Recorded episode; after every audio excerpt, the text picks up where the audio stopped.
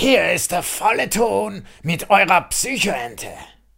Ja, ja, ich war eine Zeit lang abgetaucht, weil es mir ein bisschen zu brenzlig geworden ist. Das kann passieren, wenn man sich mit den falschen Leuten anlegt. Ich versuche es jetzt auch moderater anzugehen und nicht jeden ans Bein zu pinkeln, wenn ich meinen Senf zu allem ablass. Und für alle Kritiker vorweg. Ja, ich bin eine Psychoente, somit ein ziemlicher Kaputnik, informationstechnisch nie auf dem letzten Stand und absolut konzeptlos. Also könnt ihr euch die meisten Vorwürfe schon mal sparen. Ach ja, die Beiträge kann man jetzt auch als Podcast downloaden auf artischock.com oder auch iTunes, äh, Stitch und äh, wo man auch sonst Podcasts bekommt. Jetzt, wo das geklärt ist, legen wir einfach mal los. Eines der wichtigeren Themen der letzten Zeit war wie immer David Beckham.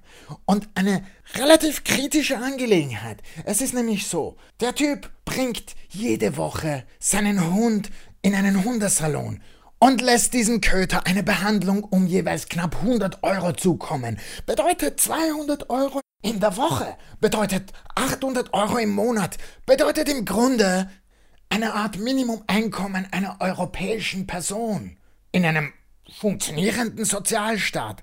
In anderen Staaten sogar mehr als das. Bei weitem mehr als das. Da kann man leicht mal die Nase rümpfen. Da kann man mal leicht kein Verständnis haben. Da kann man mal draufhauen. Immer auf, auf, auf diese Reichen draufhauen. Aber ich habe Verständnis dafür. Ich meine, in diesem Leben gibt's bei weitem mehr Schmutz und Dreck, der abgewaschen werden muss. Und was kann dieser arme Köter dafür? Ha? Die leben in einem Riesenschloss. Das Schloss ist so riesig und das sind derartige Proleten, dass sie zum Hin- und Herfahren Transportmittel haben innerhalb ihrer Villa. Fahrzeuge, Segways, Mini-Autos und, und, und. Und ich sag euch was, das Ganze hat Abrieb. Das ist wie auf jeder Straße. Da liegt wahrscheinlich Millimeter, Zentimeter oder auch vielleicht noch mehr dick. Was gibt's da? Dezimeter dick. Eine Schicht, eine Abriebschicht von den Reifen, Bremsen. Also es ist übler als auf jeder Autobahn. Warum? Weil es drinnen in der Villa, weil es drinnen im Schloss einfach nicht regnet, weil da nichts weggespült wird ins Meer oder sonst irgendwo, wo es außerhalb unserer Wahrnehmung seinen Schaden anrichten kann. Ha? Das landet alles auf dem Scheißköter. Der arme Kerl, der schlägt sich ab. Was hat der dann drin? Abrieb von so Giftzeug. Ha? Ha? Natürlich muss man da eine Spezialbehandlung haben. Der Typ, der den wäscht und angreift, der braucht Spezialhandschuhe. Der braucht eine fachlich korrekte Ausbildung. 97 Euro pro Behandlung? Ja klar, Mann. Klar, Mann. Sein Typ, sein Herrchen, ist weltweit berühmt dafür, dass er alle zwei Wochen eine neue Frisur hat, die acht Milliarden Leute nachmachen wollen. Soll da der Köter ausschauen wie der letzte Scheißdreck? Und überlegt mal, seine Frau ist mittlerweile so scheißdürr. Es könnte leicht sein. Da gibt es Sachen wie Kalziummangel und Eisenmangel und so Zeugs. Da werden Nägel, Haare, Knochen spröde. Ja? Spröde. Und es kann leicht sein, dass bei ihr das Ausmaß an Spröde schon so weit geht, dass sie so einen seltsamen Staub absondert. Ha? Auch Abrieb. Dieser Hund hat tagtäglich mit Abriebproblemen zu kämpfen. Und da muss man ihm einfach einmal eine entsprechende Behandlung zukommen lassen. Und wenn irgendwelche Pfeifen weltweit, die sich den Scheiß nicht leisten können oder die einfach nicht einen derart weiten Horizont haben, um die Problematik zu erkennen. Einfach hier aufblustern. Hey, Schnauze! Ich meine, dieser Beckham, der tut so viel Gutes, so viel Gutes. Und das Ganze ist mit so viel Mühsal, so viel extremer Anstrengung, so viel Arbeit verbunden. Man muss sich mal überlegen, der fährt in die erbärmlichsten Gegenden dieser Welt, um Fußballschulen zu featuren, wo ja die größten Talente gefördert werden. werden nicht Erdöl und andere Bodenschätze auch gefördert? Naja, Beckham fördert Fußballtalente, nimmt selbstlos Strapazen auf sich, fliegt auch mal nur erste Klasse hin. Nur erste Klasse, weil es halt für den Privatjet keine Wartung gibt in dem scheiß Kaff. Und die fünf Sterne sind in Afrika nicht dieselben, die wir haben, die wir gewohnt sind. Falls irgendwer von euch schon mal eine Fünf-Sterne-Suite hier in Europa erlebt hat überhaupt, ja, dass ihr mitreden könnt. Und er muss sich für tausende Fotos hinstellen, was er bereitwilligst tut. Das ist verdammt viel Arbeit für kein Geld. Ja, okay. Mit der Publicity verkauft einen Haufen Unterhosen für A&M, Trikots und Schuhe für Adidas und irgendeinen sonstigen Scheiß sinnentleerter Art. Aber da darf man nicht neidig sein. Auch mit diesen Gütern verschafft er einer Menge Kindern der dritten Welt ein festes Einkommen.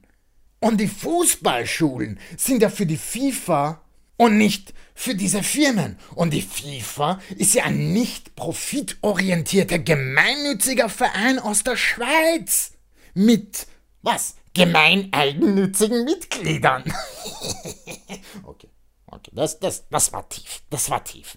Seht mal, viele meinen ja, die FIFA wäre ein Verein zur Förderung von Fußball und wäre unheimlich korrupt, weil die ganzen Mitglieder Schmiergelder kassieren würden.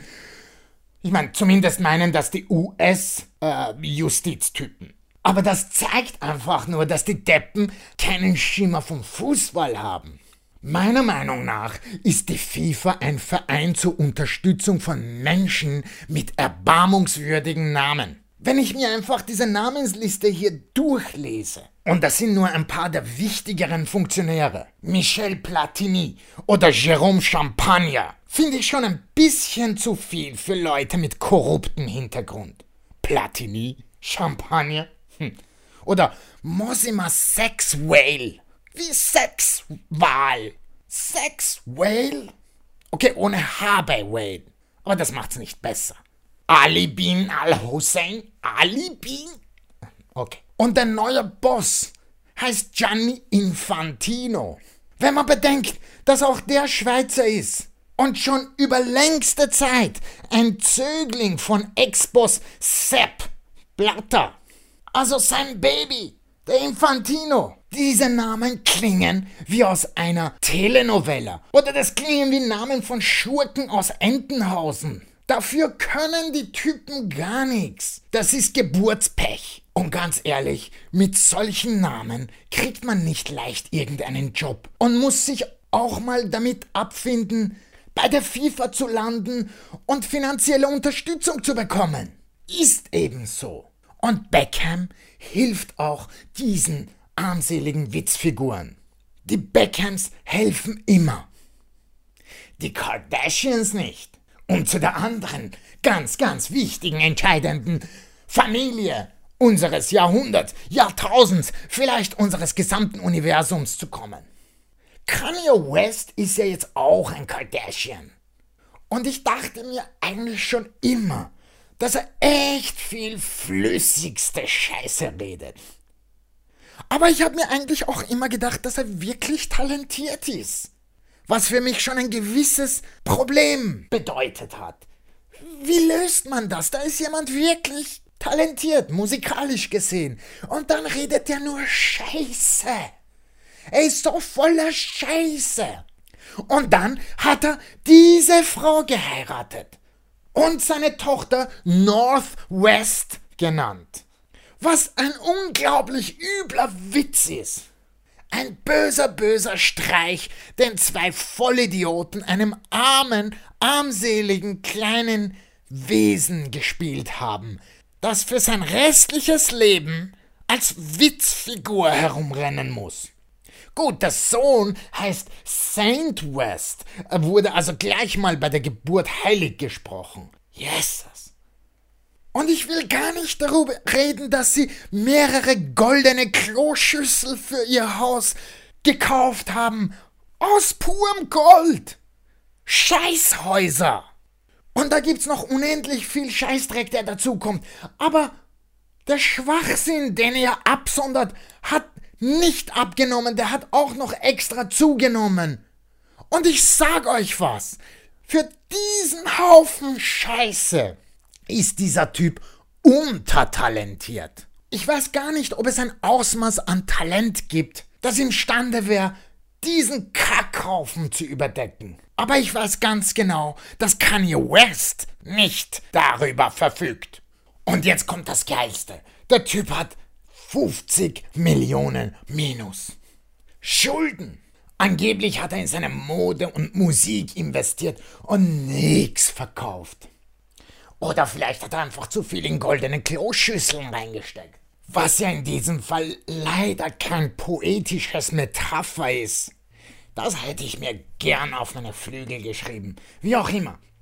Jetzt will er von Zuckerberg eine Spende, dem Facebook-Typen. Und der will ja groß spenden, hat 45 Milliarden bei der Hand. Und mit 45 Milliarden kann der Zuckerberg eine Menge Fliegen anlocken. Ja, der will spenden, weil Spenden ist das neue Ding. All die superreichen Typen gehen jetzt voll auf Spenden.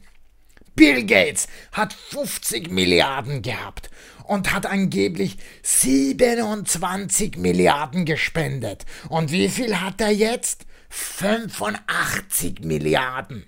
Das ist Win, Win, Win, Win. Alle gewinnen bei diesem Spiel.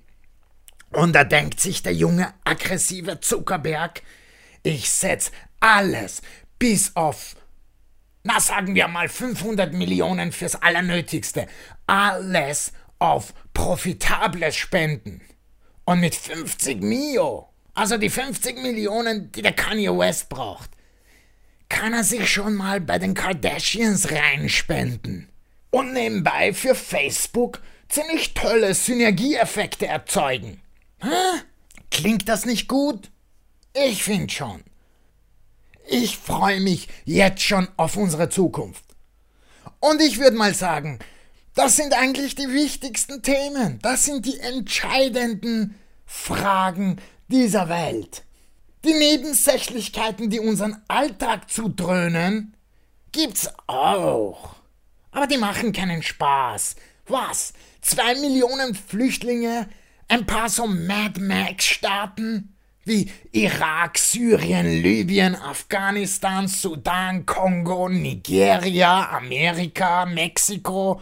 Wobei jetzt bin ich mir nicht sicher, ob es mehr funktionierende Staaten gibt oder komplett abgedrehte Gegenden. Weil ganz ehrlich gesagt, unsere Nachbarn wirken auch nicht ganz stabil, oder? So Mazedonien, Serbien, Montenegro, Albanien, Griechenland, Ukraine, Russland, Polen, Belgien, Spanien mit Baskenland und Katalonien. Kann man sich eigentlich noch auf die Skandinavier verlassen? Kann man dieses Chaos, diesen Riesenknoten eigentlich auch mal lösen? Ich meine, die österreichische Innenministerin, Frau äh, Mitleitner, hat eine Lösung. Sie setzt auf einen Grenzzaun und eine Obergrenze für Flüchtlinge. Und ich bin mir sicher, das ist das Beste, was ihr in den letzten Jahren eingefallen ist. Aber mir kommt das ein bisschen vor, als würden irgendwelche Flusskrebse beschließen, den Fluss aufzuhalten, damit ihre kleinen hübschen Biotope nicht weggespült werden, während ein paar Kilometer weiter ein Riesengletscher abschmilzt und den Fluss zum reißenden Ungeheuer macht. Obwohl, ehrlich gesagt, wenn ich mir die Frau Innenministerin ansehe, muss ich mir an Kröten denken.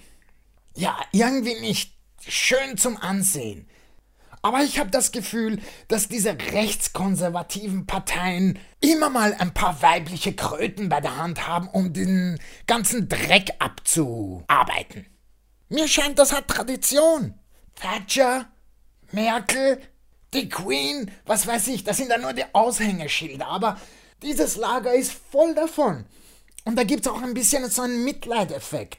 Und da hat man sich in Österreich auch an dieses Konzept herangewagt. Beziehungsweise, vielleicht hat man es direkt hier erfunden, was weiß denn ich, das hat auch Tradition. Im Fall der Innenministerin spricht man nicht einmal mehr drüber.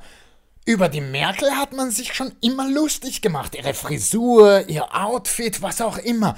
Über die österreichische Innenministerin hört man nur, wie unglaublich modisch sie gekleidet ist und all der Scheiß. Ha? Sie ist geradezu eine Modeikone des Landes. Aber warum erwähnt denn niemand, dass das eigentlich nichts hilft? Ja, ja, es ist mir schon klar. Es ist nicht politisch korrekt, auf diese Art auf jemanden loszugehen, aber es ist nicht losgehen, es ist nur einfach ein Gedanke. Und man hat sich ja auch über, was weiß ich, der Gaulle's Nase oder Churchills oder Helmut Kohls Fettleibigkeit oder Sarkozys zwergenhafter Kleinwüchsigkeit und und und ausgelassen. Also, warum kann man es nicht aussprechen, dass diese Frau nicht in erster Linie eine Modeikone ist, sondern so wenig gut aussieht, dass sie wahrscheinlich sehr viel mehr in diesem Leben mitmachen muss, um weiterzukommen. Und auch wenn eine Person alleine in welcher Position auch immer nicht allzu viel ausrichten kann, gibt es noch immer unterschiedliche Zugänge. Und ganz ehrlich gesagt gibt es wenig Gutes, was ich mir von einer derart benachteiligten Person erwarten kann. Uh. Vielleicht versuchen wir das Ganze mit einem Thema aus seichteren Gewässern zu beenden. Und hier finde ich schon was. Es findet nämlich in Wien ein Protest-Flashmob statt. Ein Typ hat neben einem Polizisten gerülpst, während er Döner gefuttert hat, wofür ihn der Bulle 70 Euro Strafe aufgebrummt hat. Ich frage mich eins, um welches Gesetz geht's da? Luftverschmutzung? Beamtenbeleidigung? Das wird mich jetzt wirklich interessieren. Es klingt wirklich ein bisschen seltsam. Ich meine, nach meinem persönlichen Grauslichkeitsempfinden hätte er auch was verdient. Zum Beispiel eine Stunde in der Rübs- und Furzzelle, wo er von allen Seiten angetrötet wird. Dieses dauernde öffentliche Fressen, Saufen, Rübsen, Furzen und alle anderen Arten aufdringlicher öffentlicher Zurschaustellung nerven. Ganz, ganz übel finde ich die Leute, die sich im Supermarkt bei der Theke etwas holen und dann während des weiteren Einkaufs schon fressen müssen. Manche lassen sich als erstes etwas geben, was sie fressen, während sie die weitere Bestellung an der Theke abgeben. Ich meine, wie erbärmlich, grauslich und peinlich muss man sein, dass man es nicht bis nach Hause aushalten kann. Auch nicht bis zur Kassa. Ja, nicht mal bis nach der Bestellung. Um zumindest nicht mit ekelhaft vollem Mund und um sich spucken die elendig lange Liste der Fressalien abzuarbeiten. Da gibt's mir in dem Spettern und dem Schinken. Also wenn ich hinter so jemanden in der Schlange warten muss komme ich sehr nah, ich meine extrem nah an das Amokland.